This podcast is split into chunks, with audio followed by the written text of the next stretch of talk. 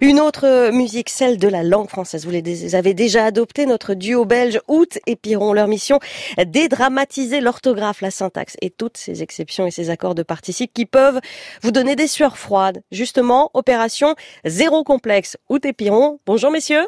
Bonjour Amélie. Bonjour Amélie. Je vous propose de découvrir les coulisses de l'Académie française.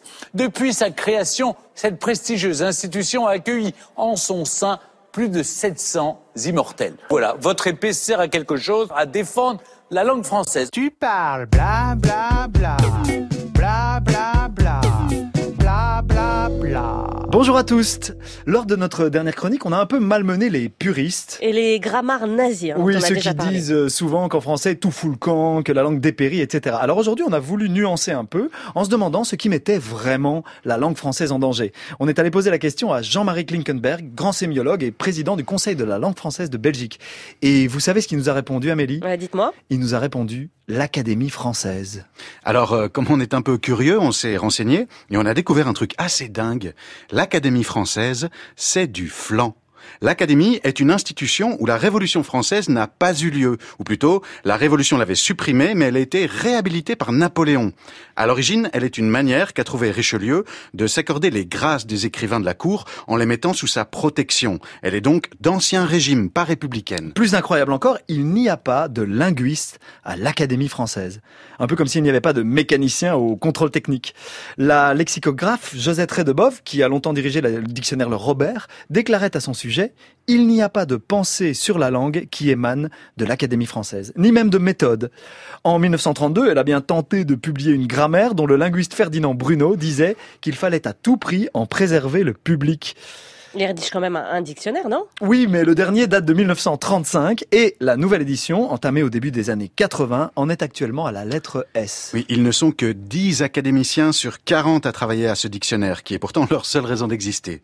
Et pour ce faire, ils engagent des agrégés anonymes comme prête-plume. L'Académie française est un titre honorifique, pas scientifique. Ce sont des chevaliers, ce qui explique qu'ils se déguisent et qu'ils ont une épée. Une petite épée. Hein. Oui, tout à fait. Il s'agit bien d'une petite épée qui représente bien la langue qu'ils prétendent défendre. Un objet de prestige, serti de diamants et autres fioritures, mais qui la rend tout à fait inutilisable. L'Académie française met la langue en danger parce qu'elle réduit la langue.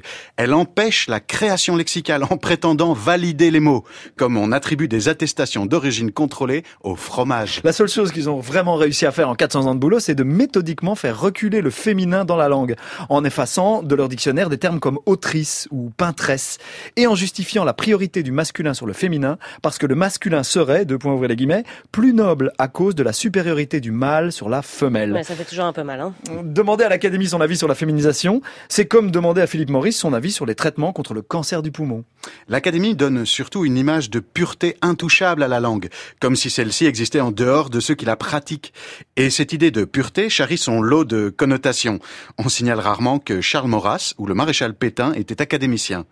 Et si vous vous dites que ce genre de vision date du début du siècle dernier, rappelons que Pierre Gaxot, au tournant des années 80, disait encore sans broncher que, de point ouvrir les guillemets, si on élisait une femme, on finirait par élire un nègre. Mmh, mais les uns. Au-delà de ces dérives misogynes, réactionnaires, voire carrément racistes, l'Académie française donne surtout une vision franco-centrée de notre langue. Elle fait de la France, voire de Paris, voire de ce que Vaugelas appelait la partie la plus saine de la cour, la référence pour les 300 millions de francophones. L'ancien délégué général à la langue française, Bernard Serquiglini, déclarait récemment L'Académie française, en retardant les évolutions déjà adoptées dans les autres pays, empêche la France de rentrer pleinement dans la francophonie.